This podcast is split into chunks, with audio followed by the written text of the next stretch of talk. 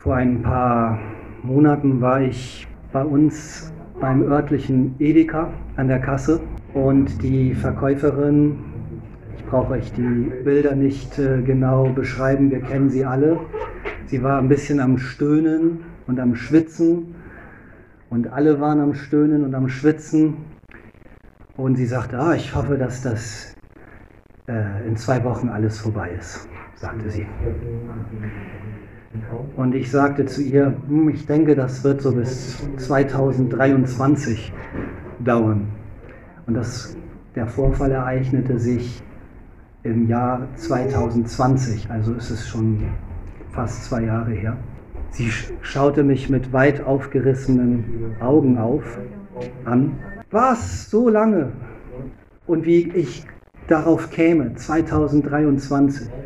Schlange wurde immer länger und ich sagte, ja, ich glaube an Prophezeiungen. Und alles wurde still. oh, wirklich? Ja, aber ganz hinten an der Schlange, die hatten das nicht mitgekriegt, die wurden sehr unruhig. Das weitere Gespräch wurde vertagt. Aber ich ging aus diesem Supermarkt heraus und wunderte mich über mich selbst. Ich glaube an Prophezeiungen. Seit wann denn das?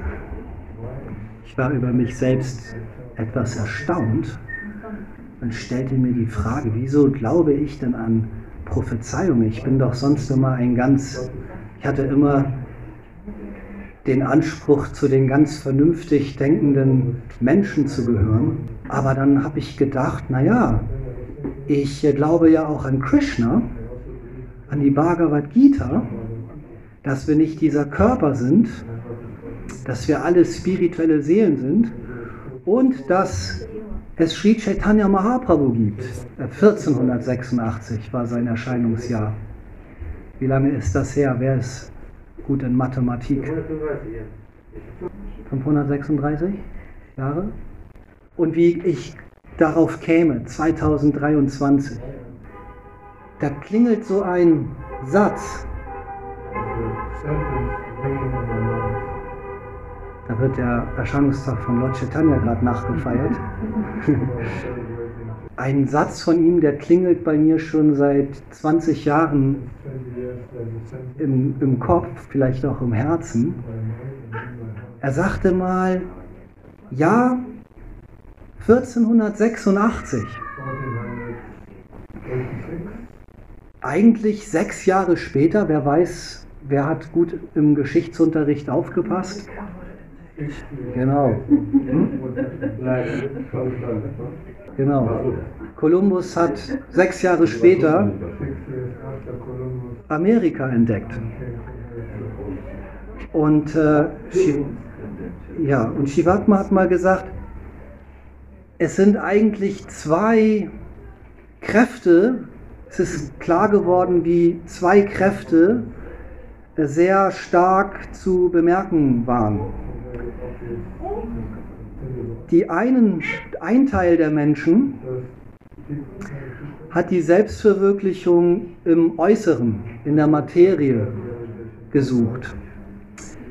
Und so, wir wissen alle, der Hauptansporn von Christoph Kolumbus war materielle Reichtümer zu entdecken. Eigentlich wollte er nach Indien. Interessanterweise wollte er eigentlich nach Indien. Aber er ist in die falsche Richtung gefahren und äh, dachte sogar, das wäre die östliche Seite von Indien, Haribol. Aber sein Ziel war nicht, Indien zu besuchen, um den großen spirituellen Schatz zu heben, sondern sein Bestreben war es, den materiellen Schatz zu heben. Juwelen, Gold, Diamanten. Und er kam mit einer, mit einigen Goldklumpen tatsächlich zurück, die er von den Indianern eingetauscht hatte gegen ein paar Glasperlen. Und als die Königin von Spanien das sah, schickte sie ihn gleich wieder los mit noch mehr Schiffen. und der Rest ist Geschichte. Zur selben Zeit erschien Sri Chaitanya Mahaprabhu und zeigte, wie man den Weg zur Selbsterkenntnis nicht im Äußeren findet, sondern im Inneren, im Spirituellen, nicht in der Materie, sondern in der spirituellen Dimension. Und so sehen wir, dass sich hier zwei Ereignisse diametral auseinanderziehen. Und wir können das heute noch wahrnehmen. Es gibt viele Menschen, die ihre Selbstverwirklichung im Äußeren suchen. Bin ich zu schnell in meiner Beschreibung? Ja. Bin ich zu schnell für das Russische? Dann sagt Bescheid. Okay. So, äh, es gab mal zwei Leute, die hatten den Gun die Gunst des Königs für sich gewonnen. Und da sagte der König, kommt morgen früh zu mir, zu meinem Palast. Ich habe eine Überraschung für euch. Sie kamen und der König sagte, ihr habt mich so erfreut, einer kann jetzt nach links und der andere nach rechts laufen und ihr habt Zeit bis Sonnenuntergang. Und alles, was hier berührt, das gehört euch. Und dann, der eine war richtig begeistert, der andere war so verwundert, okay. Und dann liefen sie los. Der eine kam schon nach zehn Minuten wieder zurück. Und der König wunderte sich, oh, du bist schon wieder da, es ist gerade zehn Minuten vergangen. Äh, ich habe ein ganzes Königreich, möchtest du nicht mehr haben? Aber der Mann sagte, ich äh, verschwende meine Zeit nicht, ich habe eine kleine Hütte berührt, da war auch sogar eine Kuh. Ich werde da mit meiner Familie einziehen. Und er hatte schon den Beatback in der Hand und er setzte sich in die Hütte und chantete Hare Krishna, Hare Krishna, Krishna Krishna, Hare Hare, Hare Rama, Hare Rama, Rama Rama, Hare Hare.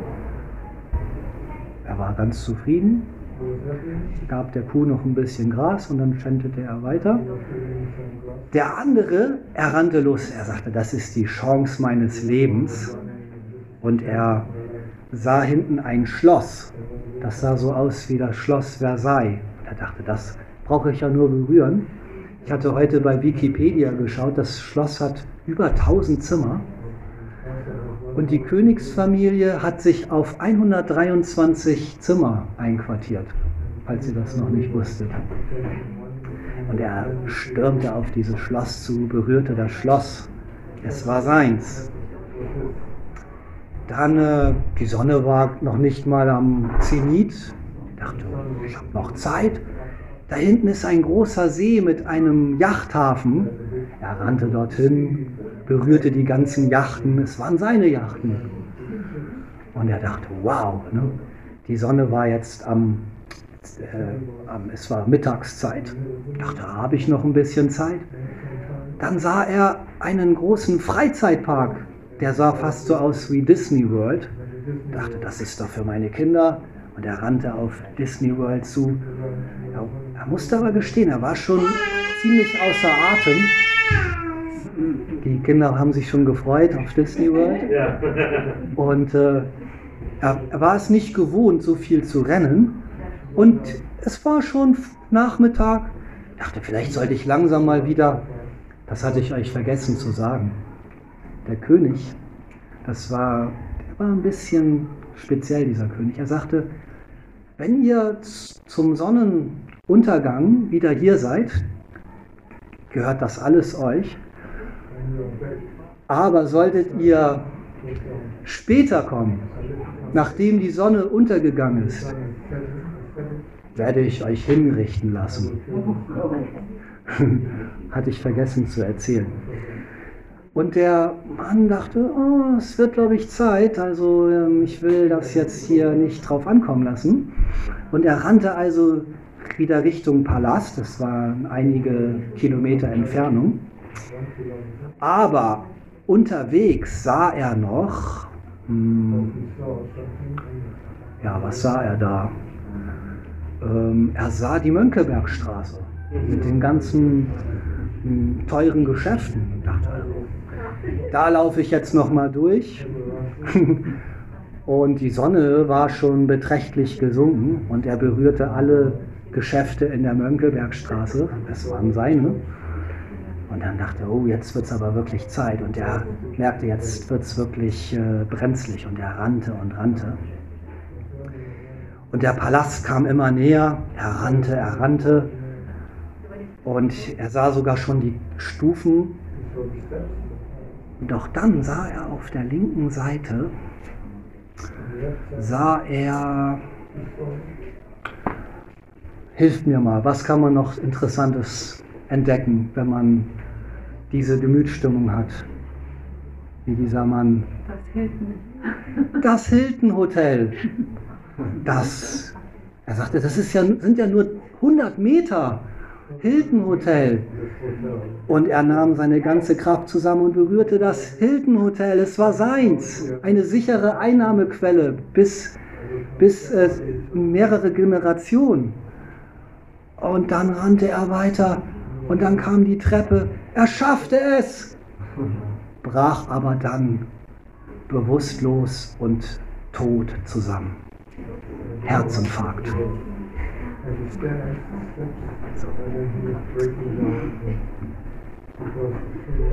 Das ist die Geschichte von jemandem, der das Glück außerhalb suchte. So, ich hatte mal die Geschichte gehört, dass ein Student, er schrieb sich in die Uni ein, es war der Sohn eines Ölscheichs, eines arabischen Ölscheichs. Und der Vater schickte ihn eine E-Mail. So, wie gefällt's dir denn an der Uni? Wir haben ja ein Stipendium für dich. Du studierst jetzt in einer deutschen Stadt, eine sehr renommierte Universität. Sag mal, äh, bist du auch zufrieden mit dem Ferrari? Kommst du dort gut hin? Gibt es einen Parkplatz für dich? Erzähl doch mal. Und der Student schrieb zurück, ja, alles gut. Und eine Antwort kam zurück, haben die anderen Leute, die anderen Studenten, haben die auch einen Ferrari? Sonst kauf, sonst kauft ihr was Schöneres. Nein, die kommen alle mit dem Zug. Sogar die Professoren. Er bekam eine E-Mail zurück. Mein lieber Sohn, schau auf dein Konto, ich habe dir gerade 200 Millionen Euro überwiesen. Shishigoni Taiki Jai. Ich habe dir gerade 200 Millionen Euro überwiesen. Kauf dir einen schönen Zug.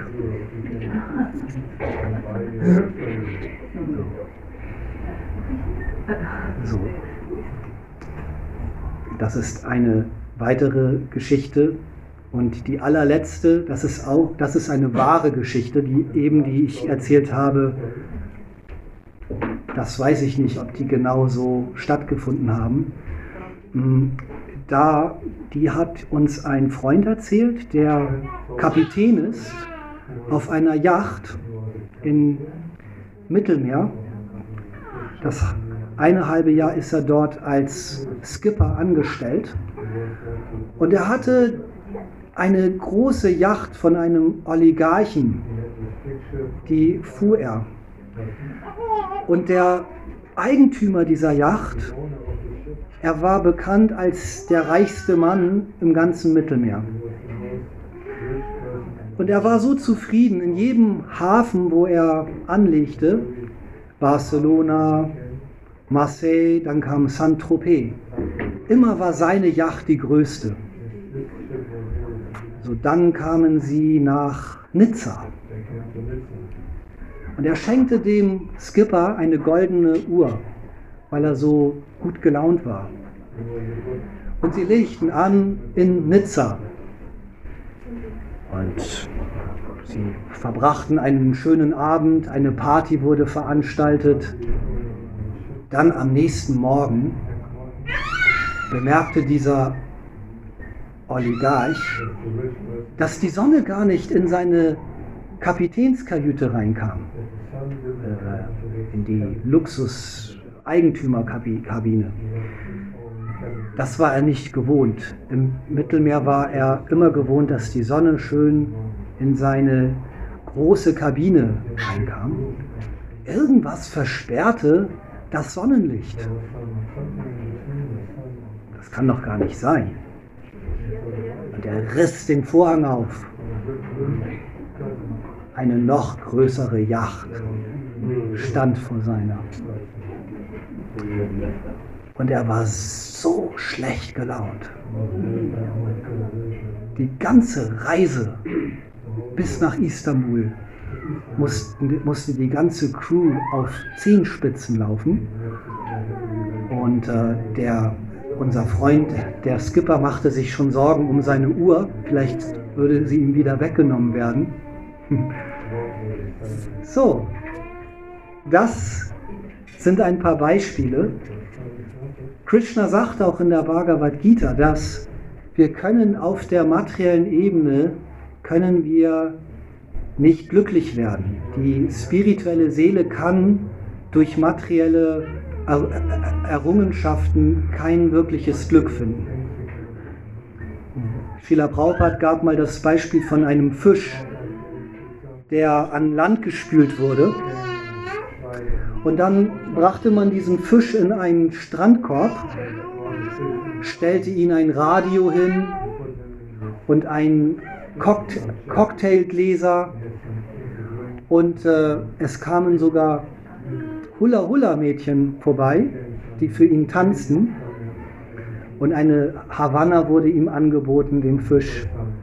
Aber der Fisch, der konnte durch all diese Arrangierung nicht zufriedengestellt werden. Warum? Weil sein wirklicher Heimatsort war das Meer. Genauso ist es mit uns hier. Wir sind spirituelle Seelen, aber wir sind hier am Strand des materiellen Daseins herangespült worden und können eigentlich nur Glück, wirkliches Glück finden, wenn wir wieder in, unsere, in unser ewiges Zuhause zurückkommen. So, das war die Botschaft Sri Chaitanya Mahaprabhus. Und er hat auch einen Vorgang mitgebracht, jedes Zeitalter, heißt es, hat einen bestimmten Vorgang, Yuga Dharma genannt, wo die Lebewesen besonders einfach und auch schnell diese höchste spirituelle Bewusstseinsstufe, dieses höchste spirituelle Glück erreichen können. So, Sri Chaitanya Mahaprabhu ist ein Avatar Krishnas Streng genommen ist der Krishna selbst. Es gibt eigentlich gar keinen Unterschied zwischen Krishna und Sri Chaitanya Mahaprabhu. Und Krishna, also Sri Chaitanya, ist erschienen in dem Moment, wo auch das Yuga Dharma stattgefunden hat. So im Sri Chaitanya Charitamrita, hier in diesem Buch hier, was Srila Prabhupada übersetzt hat. Da wird beschrieben, dass er zu einer Mondfinsternis kam. Und die vedische Astrologie sagt, dass diese Sonnen- und Mondfinsternisse, die sind eigentlich sehr unglückverheißend. Also es ist wie, wir kennen das vielleicht, wenn der schwarze Kater vor unserer Tür von links nach rechts läuft und irgendwelche anderen Sachen noch passieren, Freitag der 13. noch ist gleichzeitig, dann sind wir sehr vorsichtig. Und genauso die Leute, bei, also in diesem Ort, wo Sri Chaitanya erschienen ist oder, oder noch gar nicht erschienen, es, war ein paar, es waren ein paar Minuten vor seinem Erscheinen,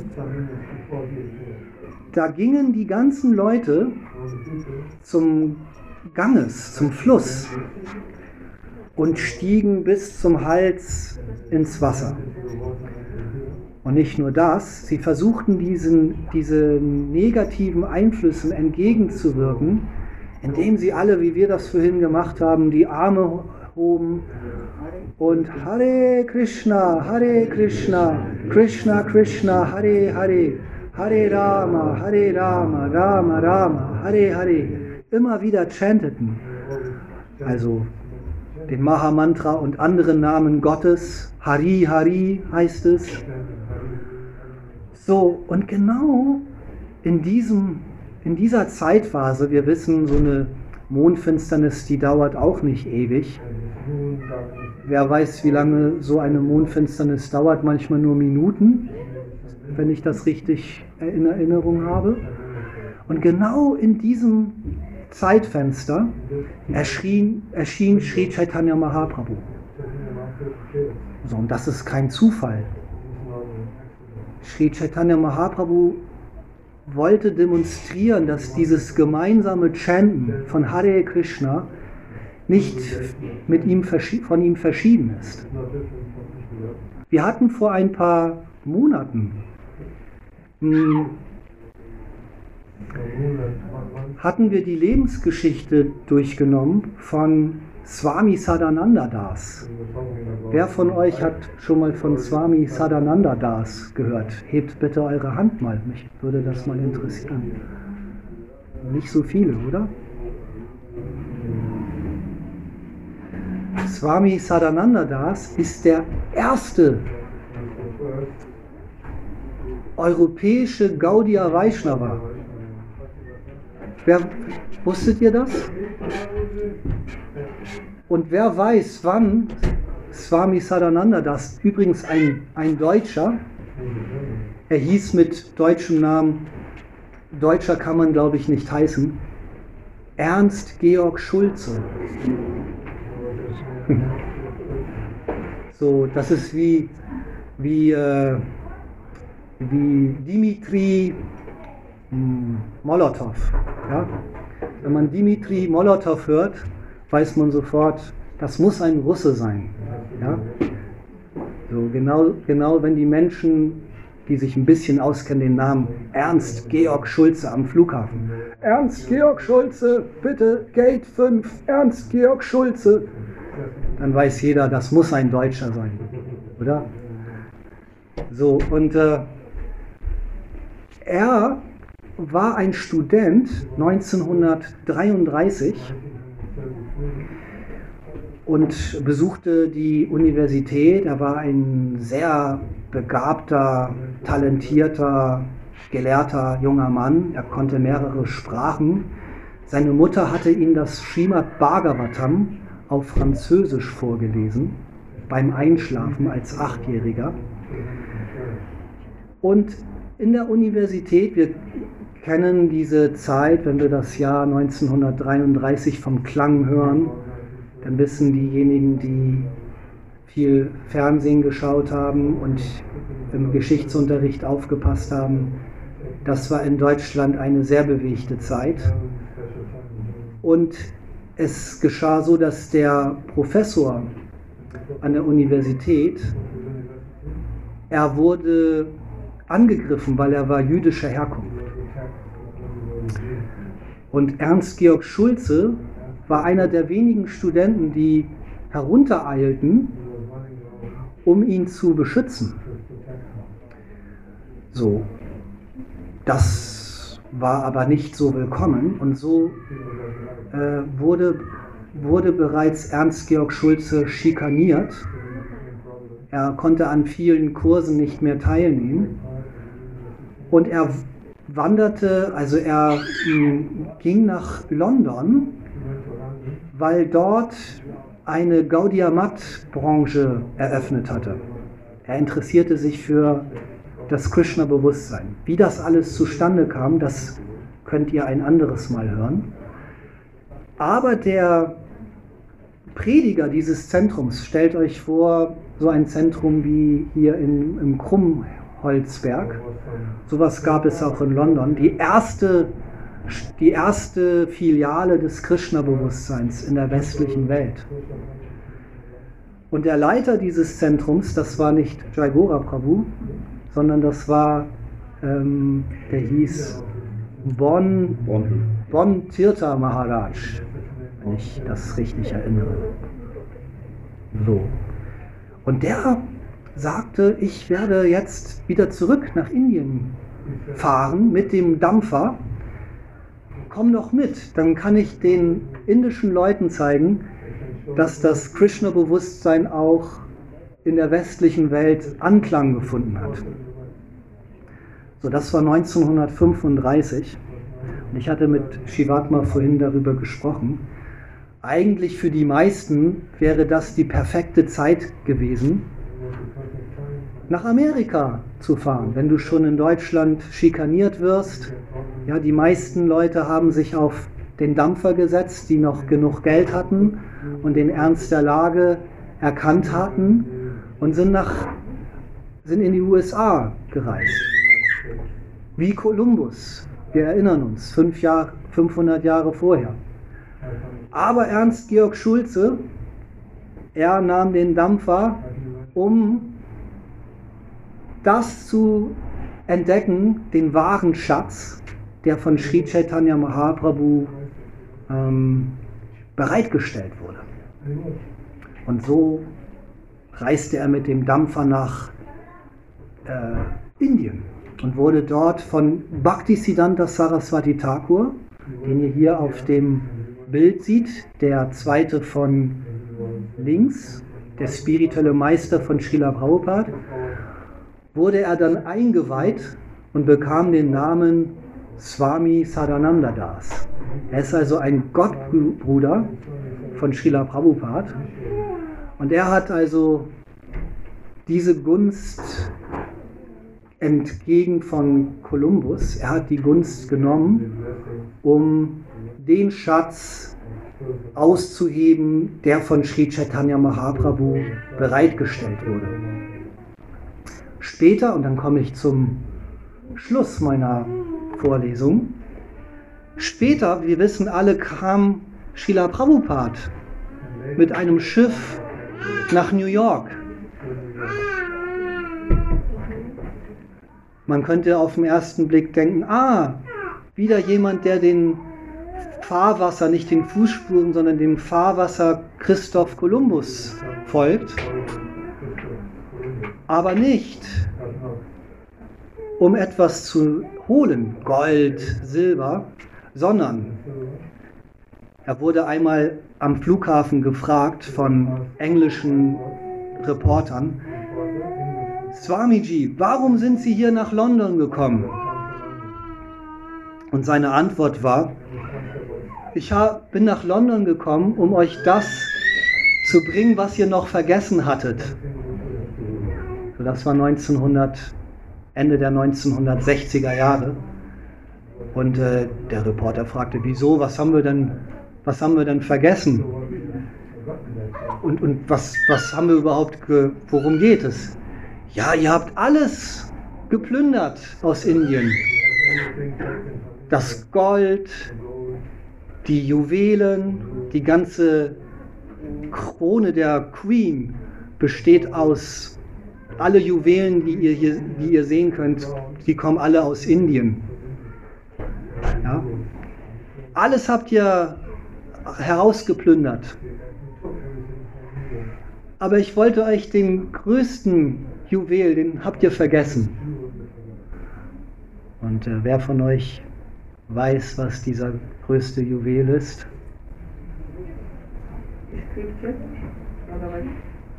Laut? Bhagavad Gita, genau. Bhagavad Gita. Die Botschaft der Bhagavad Gita. Ja. So, das sind ein paar Gedanken zu Sri Chaitanya Mahaprabhus Erscheinungstag, den wir vor zwei Tagen hatten. Und alle, die hier, hierher gekommen sind heute, Ihr seid auch Juwelen. Vielleicht haben einige von euch gedacht, oh, es ist schönes Frühlingswetter, mache ich doch was ganz anderes. Aber ihr seid trotzdem gekommen. Das ist, äh, wir unterschätzen das vielleicht. Vielleicht denken einige von euch, ich habe heute auch einmal kurz gedacht, oh, jetzt sitze ich hier so im Schneidersitz. So ein bisschen anstrengend. Ich könnte jetzt auch an, der, an, der, an den Elbbrücken spazieren gehen. Klar, kann man machen, ist vielleicht schön. Aber ich habe gedacht, nein, ich zahle auf mein spirituelles Bankkonto ein. Irgendwann darf ich dann mit Krishna am, am Yamuna-Strand spazieren gehen. Ja? Wir können vielleicht jetzt nichts gegen die Elbbrücken. Wir fahren da auch, wir gehen da auch noch mal hin. Aber an einem Tag wie heute, wo Devotis zusammenkommen, um das Yuga Dharma, das gemeinsame Chanten zu zelebrieren. Ja, das, äh, ich bin der Meinung, das sollten wir sehr ernst nehmen und äh, die, den großen Benefit, also wie nennt man das, den großen Nutzen daraus ziehen, auch wenn es vielleicht ein bisschen materiell gesehen ein bisschen mühselig ist. So, Deshalb vielen Dank, dass ihr heute hierher gekommen seid. Und ähm, ich schließe mit einem gemeinsamen, wenn ihr mögt, Hare Krishna, Hare Krishna, Krishna Krishna, Hare Hare, Hare Rama, Hare Rama, Rama Rama, Hare Hare. Shri Chaitanya Mahaprabhu ki jai, Srila Prabhupada ki jai, Nitai Gaura Premanandi, Hari Hari Bol. Hare Krishna.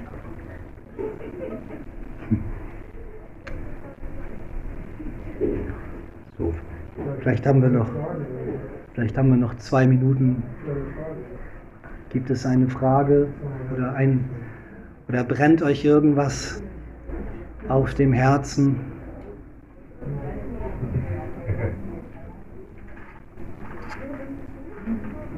Oder seid mit irgendetwas nicht einverstanden? soll ja vorkommen. Also manchmal könnte man denken, eigentlich ist es ja unglückverheißender Moment, wo Chaitanya erschienen ist, wenn da diese Vollmond Situation ist, mit dem dunklen Mond. Es ist zwar Chaitanya Krishna, ja okay, aber trotzdem ist da was Negatives. Man hätte das ja auch anders äh, regeln Also ich habe das mit Jaigora vorher abgesprochen, diese Frage. Nein, habe ich nicht.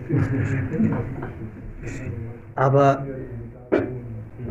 vielen Dank für diese Frage, weil ich habe die ganze Zeit gedacht, irgendwie ist der Kreis nicht geschlossen.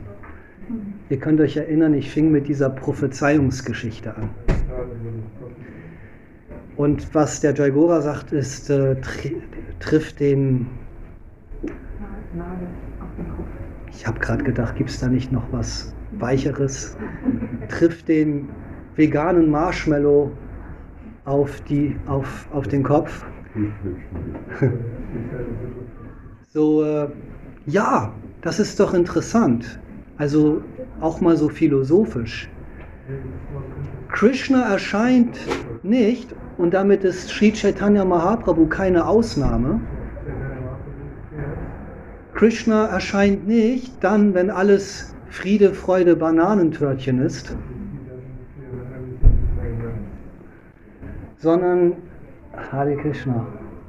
Sondern Krishna erscheint meistens, wenn die Zeit sehr